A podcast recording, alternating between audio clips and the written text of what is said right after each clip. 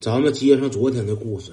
自从傻小子让我抓住扎老师自行车胎这个把柄之后，对我可以说是有求必应。怎么说呢？就是每天作业是必须给我完成的，他自己不写作业都得把我作业给我写完了。然后有好吃的，有辣条，有脆脆面、干脆面啥的，必须让我整两口。俺们学校就一个小卖店，我那段时间我天天我就看着他，我就盯着他。你干啥呢？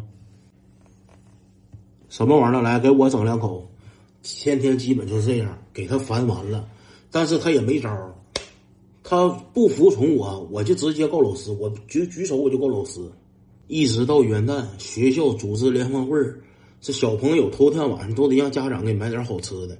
我跟我妈说，我说妈，我是这么的，我说儿子长大了，我说你明儿整直接给我钱，我说我头上学之前，我上小卖点我说我乐意整点啥我就整点啥，我说不用你就跟我去了就。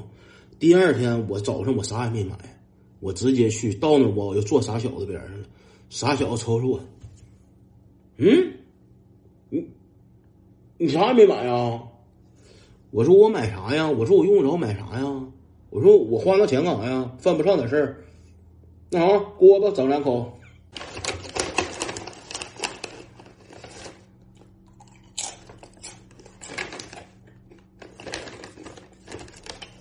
下回买这味儿了，不乐吃这味儿，乐吃烧烤味儿。我挺挑剔。那天联欢会整的挺开心，我甚至上台我演唱了一首《七里香》。窗外的麻雀在电线杆上作祟，你说这一句，我就不在这儿给你们添堵了。这边开完联欢会儿收拾收拾桌椅板凳啥的，中午就放学了，直接就放假了。大大傻小子搁那块儿抬桌的时候，不楞家顺挎兜掉出来一个恐龙蛋，就是一个蛋形的，然后能变身变身成恐龙。俺们小时候挺自信那个玩具，我一瞅，嗯，怎么事儿？这什么玩意儿啊？我抬头瞅瞅傻小子，傻小子愣那块儿了。我看脑瓜脑门都冒汗了，紧张了，抬着桌子不动弹了。我也恐龙蛋捡起来了。什么时候买的？嗯，为什么没看你玩过？为什么不往从兜不往出拿？我就质问他。傻小子来一句：“你别太过分啊！”过分？我玩两天。傻小子再次警告我：上车前我告诉你，你别太过分。我说我就过分，还我刚这句话没等说完呢，直接一一桌子光给我镶地上了。那把真是把这两个月来的委屈他全发泄出来了，匹夫一怒，血溅五步了。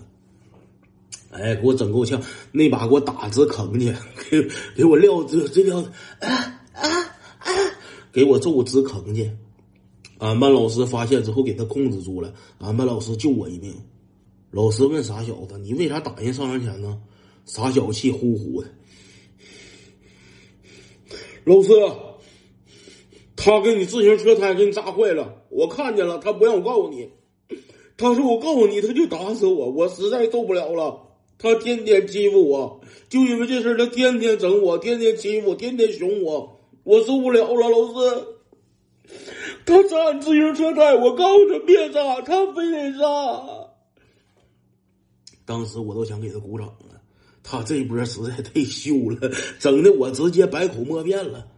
嗯，我我事情不是这样的，我不不不不要这样，没招了。老师不信了，之后就是正常流程了。老师给我妈打个电话，我妈回家收拾的我。我当时我就说出龙叫来，都没有人相信了。就是到今天为止，我妈都以为那自行车胎是我扎的呢。所以说人呢，就别做损，知道吧？你这玩意儿，善恶终有报，你早早晚晚有一天找着你。我就是典型例子。故事完事儿了，能坚持看到这儿的，我给你们抱个狗拳，谢谢你们。